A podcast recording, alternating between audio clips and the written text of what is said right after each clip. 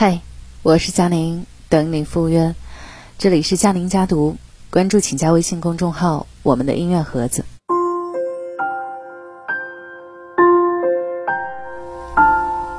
今天和大家分享的一篇文章来自作者悠然。文章的题目是：舒适过了头，你就废了。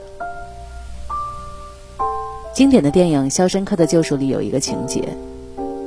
在监狱图书馆待了五十年的 Blues，为了不被放出去，竟然选择伤害狱友，继续犯罪以留在监狱。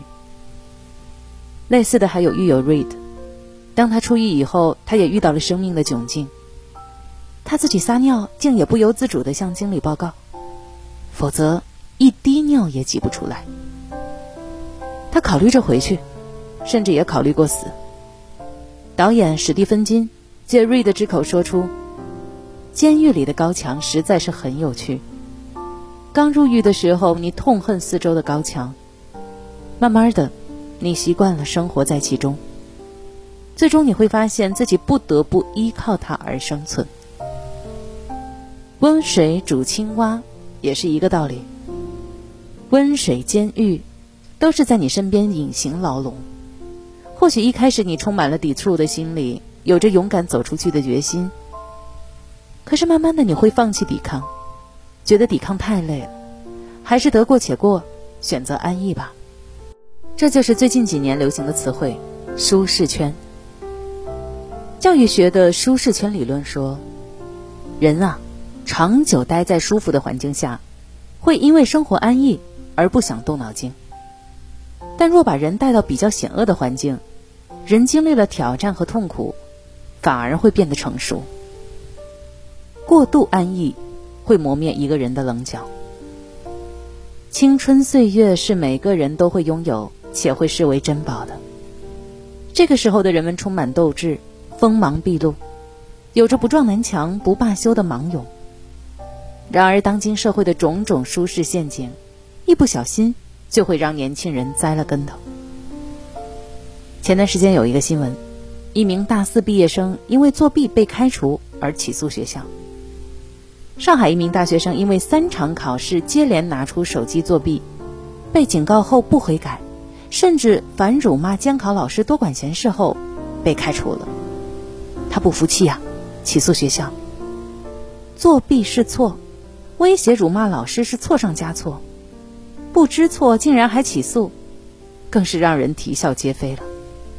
人们都说你考上大学就轻松了，现在也并不是如此。大学校园也不再是让孩子们吃吃睡睡、谈谈恋爱的神仙地儿了。学校也不希望大学生四年就舒适着过，以后没法应付社会的打击和苦啊。学校也不希望培养出不动脑子的行尸走肉。过度安逸，只会把我们生来锋利的棱角打磨，打磨的光滑近乎完美。于是日子永远在舒适圈里度过，没有挑战，没有激情，原来的一腔孤勇消之殆尽，生活乏味无趣。只有守住棱角，从安逸的泥沼中逃脱，去探索新的事物，去挑战新的未知。那么，无论你的年纪多大，你都有一份热血在体内发烫。越轻松，你就越只会轻松。老家隔壁有两个大伯，年轻时兄弟两个人都是铁匠。那个时候啊，手艺人生意不错，走街访巷招揽客户，虽然辛苦，但是收入还是很可观的。于是两兄弟很快就分别在村里盖起了小楼，让同村的人很是羡慕。时代变得快，很快打铁几乎成了被时代抛弃的东西，两个大伯都无用武之处。只有种种菜，加上政府补贴和之前省吃俭用的积蓄，将就着过日子。安逸的生活摆在面前，两个大伯呢，却选择了两条截然不同的路。大哥过了一年吃吃喝喝、种种菜的生活，决定不能那么混吃等死下去。虽然舒服，也是三四十岁那份拼劲儿并没有被困住，于是就进城和亲戚学起了批发生意。创业经历很是曲折，从打下手开始，跟着老板一点儿一点儿学关于批发、进价、进货等。后来有了点钱，租了个小店铺，每天起早贪黑，四十多岁就白了头发，压力大得很呐。但又过了几年，客服稳定了，市场打开了，大哥办了小厂，虽然不是大富大贵，但是也小有成就，日子渐渐富足起来。然而，另外一位年纪小一点的弟弟，一开始日子舒坦的很。种田打麻将成了生活两条不变的线，生活很轻松，可是轻松着轻松着就发现不对劲儿了。时代变迁的太快了，让他日渐捉襟见肘。可是轻松日子过惯了，哪能一下子吃得了苦啊？弟弟去外头打工，没满半月，又回来种地种田养活自己。两个人的生活差别就源于当初是否迈出了那一步。当然不是说生活富裕就是幸福，但是当你踏出舒适圈，你就会有更大的成绩，也会有更大的艰辛，克服艰辛后的收获当然也会更大。经过汗水浇灌的快乐，往往会更快乐。相反，困在舒适圈里越轻松，就只会习惯轻松了。原本的磨难会显得更加的困难。人适应一贫如洗到锦衣玉食容易，但是适应从舒适安逸到困苦窘迫，这就难了。过度安逸一旦养成是会有瘾的，一旦上瘾，就很难戒掉了。不走出去，你怎么知道你有多强啊？在一九八八年的汉城，李宁迎来了职业生涯的冬天。